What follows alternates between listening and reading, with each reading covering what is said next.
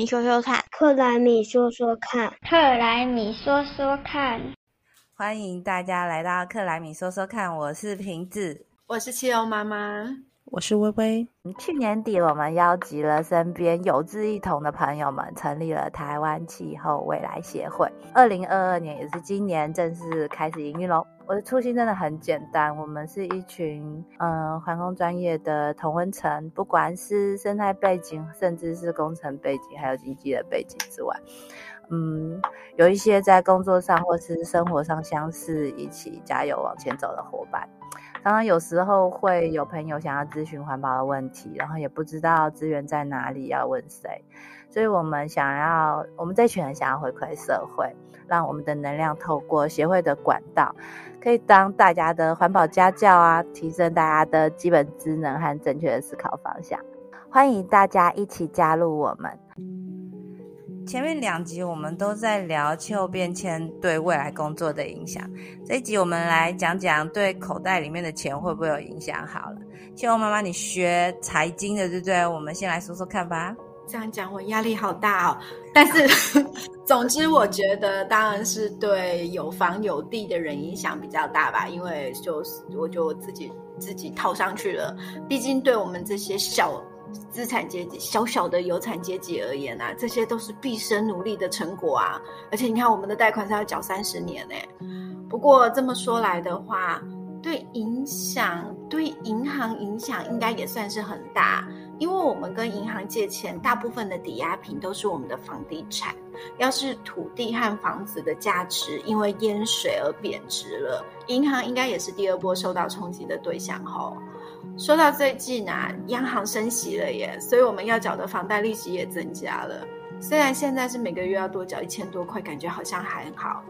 但是一想到以后都会继续升息，房贷利息也是会持续增加，心情就美丽不起来。说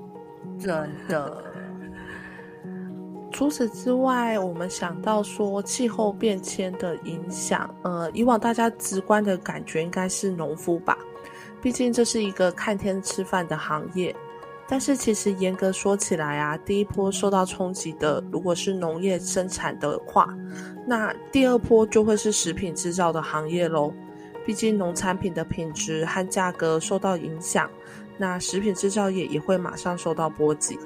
这样也会间接影响到我们口袋里的钱啦。因为民以食为天嘛，真的每个人的想法都不一样，像我。第一个闪过的念头就是运输费用一定会增加，可能是最近一直看到那些那个航运业者那个鼓励啊，那个年终啊很多这样子，因为 嗯，因为极端的气候事件，像航空、海运，甚至公路运输系统，感觉都会受到暴风雨、暴风雪、淹水的影响。就会中断营运，或者是就呃，总之就就不行。还有另外就是现在这些运输系统大部分还是化石燃料，所以未来化石燃料成本又增加，那交通费可能就会越来越高吧。我突然想到，嗯，对，元宇宙真的蛮需要的，这样 就不用出门这样。对啊，气候变迁不管是减碳方面的减缓，或是减灾方面的调试，其实都会影响到我们生活的各个层面的啊。像现在我就会觉得，金管会他说要从明年二零二三年开始，就规定说台湾本土的银行都需要遵守气候相关财务揭露 TCFD，就会是一个影响层面非常广泛的新规定诶。但应该很多人都不知道这到底是会怎么样影响到我们吧。对啊，那个 TCFD 什么气候相关财务揭露，都是是要揭露什么东西？哎，就像刚刚说的啊，要是我家或是企业所在地因为淹水而降低了资产价值，甚至破产了，那借钱给我的银行就必须要承担损失啊，就变呆账了。或是要是我是开公司的企业主好了，我排碳太高的话，以后我就要缴很高的碳费，也会影响到我公司的获利啊。甚至如果说我是在全球的绿色供应链里面，我可能就会被苹果踢出去供应商的名单里面，那可能会让我公司亏损甚至破产呢。那借钱给我公司的银行可能就会有更高的风险啦。别忘了，银行的钱是从哪里来的？可都是每一个人辛苦存的可都是每一个人的辛苦钱的存款啊。所以银行风险增加的话，其实就会增加我们每一个存款人的风险。所以金管会才会规定银行必须要遵守 TCFD 的规定啊，就是讲清楚、说明白一个公司或是一个组织，它是要怎样评估它气候变迁对他们造成的风险或是带来的机会，而且啊，对于目前已经存在甚至或已经发生的潜在的气候风险，对他们的财务规划造成的冲冲击也很重要，所以必须要向存款人或是其他投资人交代这一块。来来来，我白。白话文说明一下，其实就有点像是保险业务员啊，他们会来帮我们评估我的保险哪里还没有买齐的感觉。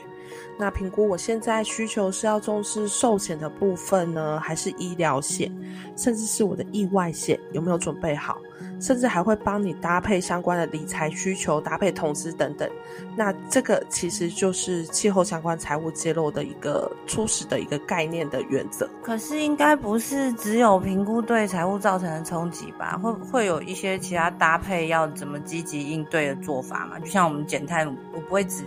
我不会只先量一量我有多少碳排放，我后面就是要搭配一个怎么减碳嘛，对不对？那那现在这个财务的。呃，气候相关财务的揭露后面会会搭配什么吗？当然会啊，就是为了要让各位存款人和投资人可以放心的继续把钱留在银行里面，银行啊就需要再进一步的跟各位讲清楚、说明白，说银行是怎么样利用什么样的标准来审查放款出去的这些企业和组织的。不只是包括怎么样管理气候变迁相关的风险哦，他还必须要说明说，面对这些风险的时候，那这些企业和组织是打算做什么样的因应方法来减少这些风险的。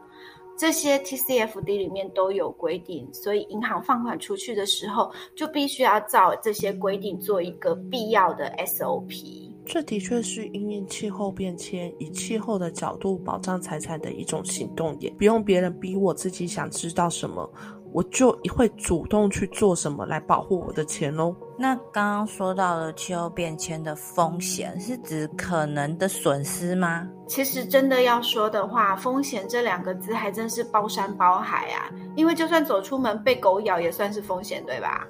对 对对。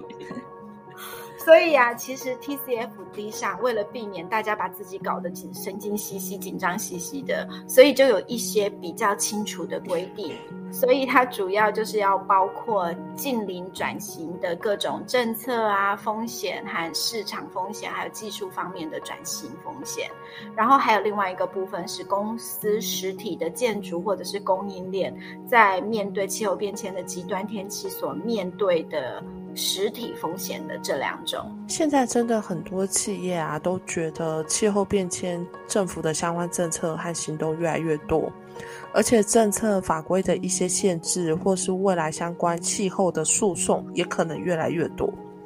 那新技术的开发和使用的时机点，也会影响到部分企业的竞争力、生产和配销的成本。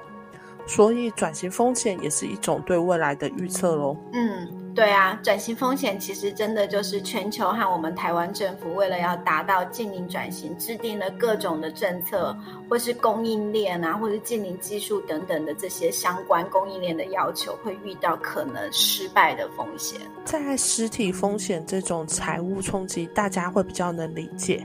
比如说，像是厂房淹水，那机具受损或供应链中断这些影响，那这些立即性的风险就是以单一事件为主，那包含说有台风啊、龙卷风、洪水等极端的气候事件，而长时性的风险就是海平面上升或是热量来影响生产操作，哦。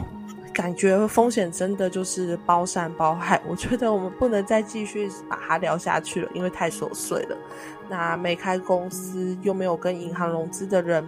暂时就只要知道有 TCFD 这种东西会帮忙保护大家在银行里的存款就够了吧？哎，那刚刚讲的都是什么风险跟损失啊？那如果我们说到气候变迁的机会的时候，是指可能赚钱的机会，是这样子吗？当然也是有啊，像是未来资源使用的效率啊，能源来源的改变，或者是开发创新低碳产品，或是服务，甚至是多种森林啊，多点湿地面积，在未来可能都是可以发碳财的赚钱机会。那各种的防灾的技术，也都是一个很好的新兴市场，也说不定啊。除此之外呢，还有现在新市场或是新型资产都在寻求相关的机会，